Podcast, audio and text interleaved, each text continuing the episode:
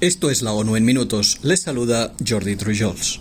La Conferencia de las Naciones Unidas sobre Comercio y Desarrollo, la UNTAD, estima que las subidas de tipos de interés costarán a los países en desarrollo más de 800.000 millones de dólares en concepto de ingresos no percibidos durante los próximos años. El organismo de comercio de la ONU espera que el crecimiento global en 2023 descienda al 2,1% en comparación con el 2,2% previsto el pasado septiembre, suponiendo que las consecuencias financieras del alza de los tipos de interés contengan el pánico y los rescates bancarios del primer trimestre. La UNTAD concluye que 81 países en desarrollo perdieron 241.000 millones de dólares en reservas internacionales durante 2022, lo que supone un descenso medio del 7%, con más de 20 países experimentando una caída superior al 10%. Al mismo tiempo, los costos de endeudamiento aumentaron del 5,3% al 8,5% para 68 mercados emergentes.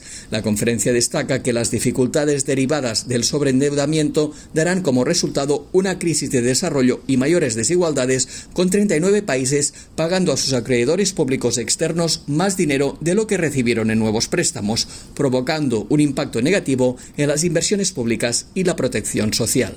El proyecto Migrantes Desaparecidos de la Organización Internacional para las Migraciones documentó la muerte de 441 migrantes en el Mediterráneo Central durante el primer trimestre de 2023. La cifra es la más alta desde 2017, contabilizando solo los tres primeros meses del año. La creciente pérdida de vidas en la travesía marítima más peligrosa del mundo llega entre informes de demoras en las respuestas de rescate y los obstáculos a las operaciones de los buques de búsqueda y rescate de las ONGs en el Mediterráneo Central. La OIM considera que los retrasos en las tareas de salvamiento lideradas por estados contribuyeron a que este año se produjeran al menos seis incidentes que causaron la muerte de por lo menos 127 personas. La falta total de respuesta a un séptimo caso se cobró la vida de al menos 73 migrantes.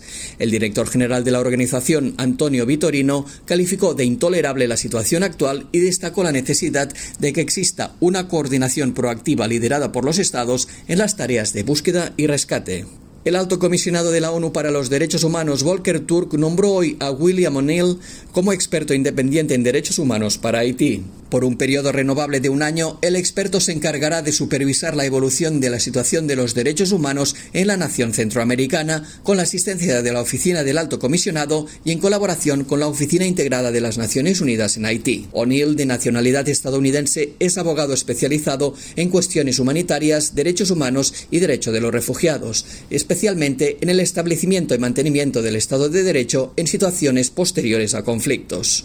El experto también asesorará y proporcionará proporcionar asistencia técnica al gobierno haitiano, a las instituciones nacionales de derechos humanos y a las organizaciones de la sociedad civil, ayudándoles en sus iniciativas para garantizar el respeto, la promoción y la protección de los derechos humanos. Al término de una visita de dos días a Somalia, el secretario general de la ONU reafirmó hoy el compromiso del organismo mundial en apoyo a la nación africana a medida que avanza en su senda hacia la paz y la estabilidad. Antonio Guterres señaló que Somalia se enfrenta a muchos retos, pero afirmó que traía un mensaje de esperanza y renovación y que las Naciones Unidas se solidarizan con el pueblo somalí.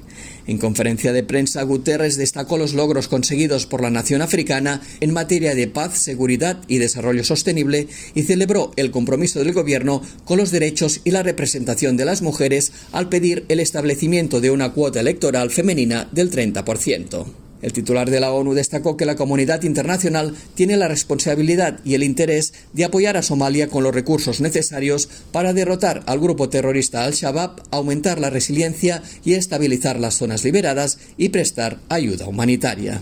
Y hasta aquí las noticias más destacadas de las Naciones Unidas.